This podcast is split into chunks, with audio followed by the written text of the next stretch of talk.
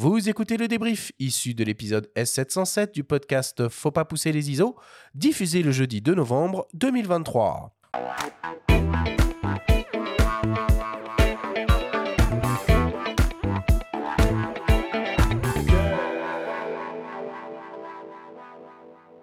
Nous sommes toujours avec le journaliste et photographe euh, Patrick Lévesque ainsi que l'auteur Jean Delmas pour notre grande émission dédiée à la couleur.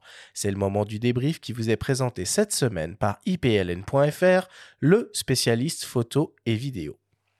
Alors messieurs, si on devait essayer, et j'insiste bien sur ce point, de résumer et synthétiser en quelques minutes tout ce que l'on s'est dit pendant cette émission.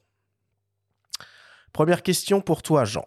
Est-ce que tu peux nous expliquer la théorie de la décomposition de la lumière blanche en un spectre de lumière colorée? Oui, je peux te l'expliquer d'autant, mieux qu'au fond, ça n'a aucune importance.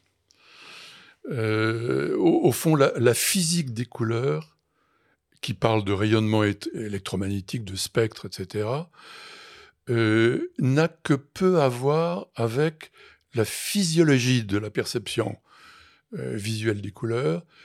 Et, donc, euh, donc, au fond, les, les, bases physiques de la, de la, de la lumière, de, l'examen des spectres, bon, toute la physique du rayonnement électromagnétique n'a pratiquement aucune importance, aucun, aucun impact sur notre question de, gestion des couleurs. Euh, si tu veux, euh, nous ne voyons pas le, euh, rayonnement. si, si la Terre était dépourvue, ce qui va peut-être se produire bientôt, de, de ce, cette charge un peu insupportable qu'est l'espèce humaine, il y aurait des rayonnements électromagnétiques, mais il n'y aurait pas de couleur. Il faut un homme pour dire tiens, c'est rouge, tiens, c'est bleu. Voilà, le, concept de couleur est un concept humain, est un concept perceptif, euh, qui au fond a, peu de,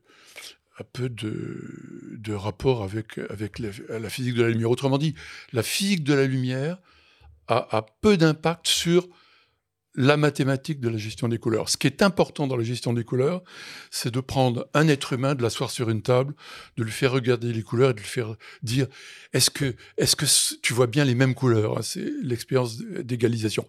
C'est à partir de ça qu'on met trois nombres, trois malheureux nombres, R, V et B, en face d'une couleur. Justement, est-ce que tu peux nous rappeler en quelques minutes un petit résumé, puisqu'on invite euh, nos auditeurs à réécouter l'intégralité de la discussion, évidemment. En quoi consiste cette expérience d'égalisation Alors, c'est absolument fondamental.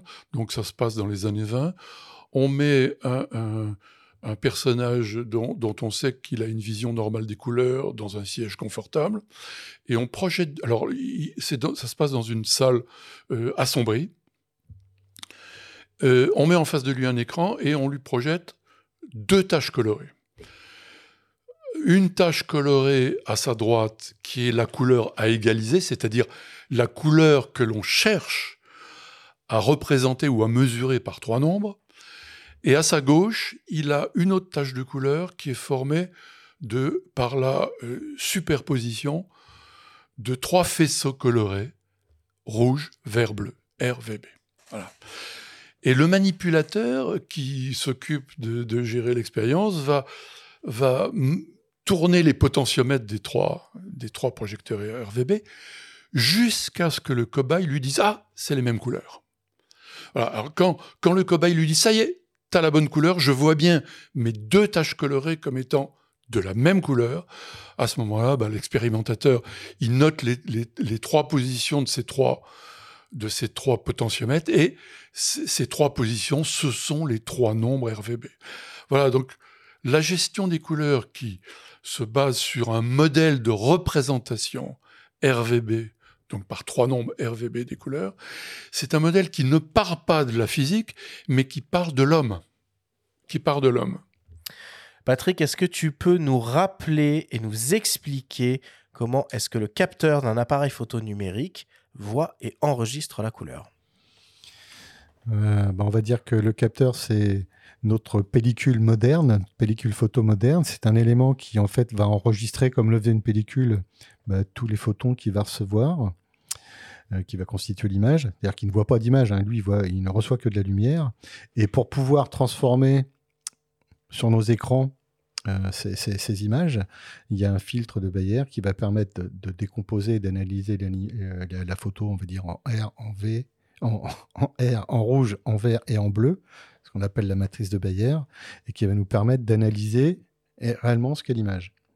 Euh, ce qui va nous permettre après d'avoir un fichier RAW à la base, qu'on va pouvoir transformer en fichier JPEG directement dans l'appareil si on veut. Enfin, il peut être enregistré en JPEG ou en Adobe RVB, comme on l'a expliqué, en ayant ces trois composantes si on peut le résumer euh, de manière succincte. Oui, puis en ajoutant euh, très succinctement qu'il y a d'autres types de capteurs, y a on dans l'émission. Voilà, on a dit qu'il y a là on a c'est un capteur classique, on fait les capteurs CMOS aujourd'hui, et on a aussi euh, Phase One qui a un capteur qui lui est composé de, de, trois couches, en fait superposées les unes aux autres, pareil pour analyser le rouge, le vert, le bleu. Et on a, je crois, si j'ai, on a Fauvéon tout à l'heure, voilà Fauvéon, et on a Fuji. Les trans de Fuji, qui sont des CMOS aussi. Voilà, qui sont des capteurs aussi voilà, d'autres types de capteurs. Ok. Euh, Jean, au niveau de, l'appareil photographique au moment de la prise de vue, si on travaille en JPEG, il y a une notion qui est importante vis-à-vis des couleurs, c'est la notion de balance des blancs. Est-ce que tu peux nous expliquer le principe de la balance des blancs?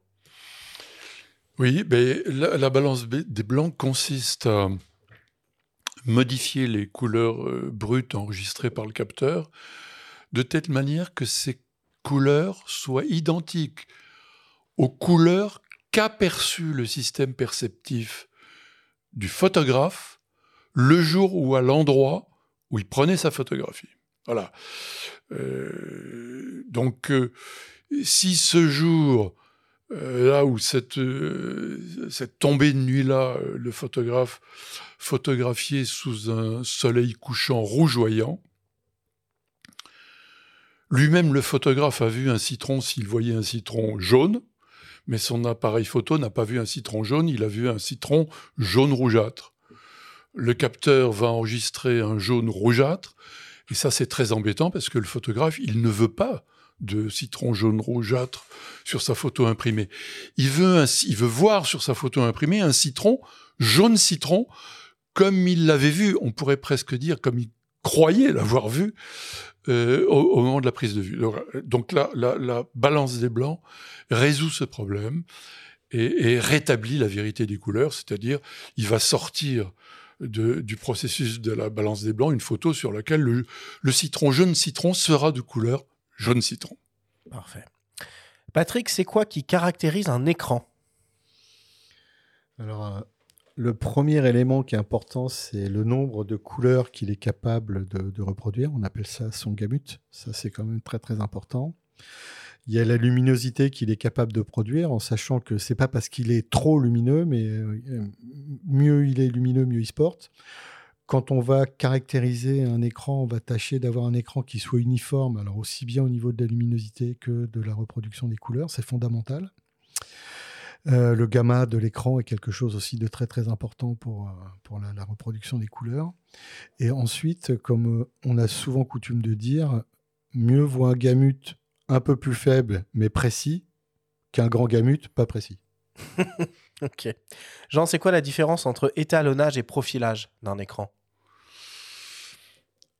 Alors, moi j'aime bien, j'aime bien finalement le, le mot profilage, parce que tout, bon, tout le monde sait que c'est une opération qui produit un profil, donc c'est assez agréable.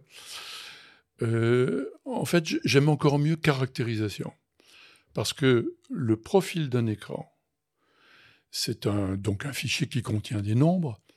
Ces nombres n'ont absolument pas pour objectif de corriger le comportement de l'écran. Pas du tout. Ils ont pour objectif de représenter le comportement de l'écran avec les belles choses qu'il nous fait, avec les conneries qu'il fait aussi. Voilà, c'est un, un, profil, c'est euh, d'appareil, hein, que ce soit un scanner, un, appareil photonumérique. Euh, un, profil, c'est un, un, ensemble de nombres qui représentent qui représente le comportement d'un appareil. Alors, qui représente le comportement de l'appareil dans un certain état de réglage. C'est la raison pour laquelle tous les matériels doivent être réglés convenablement de manière optimale avant qu'on en fasse le profil.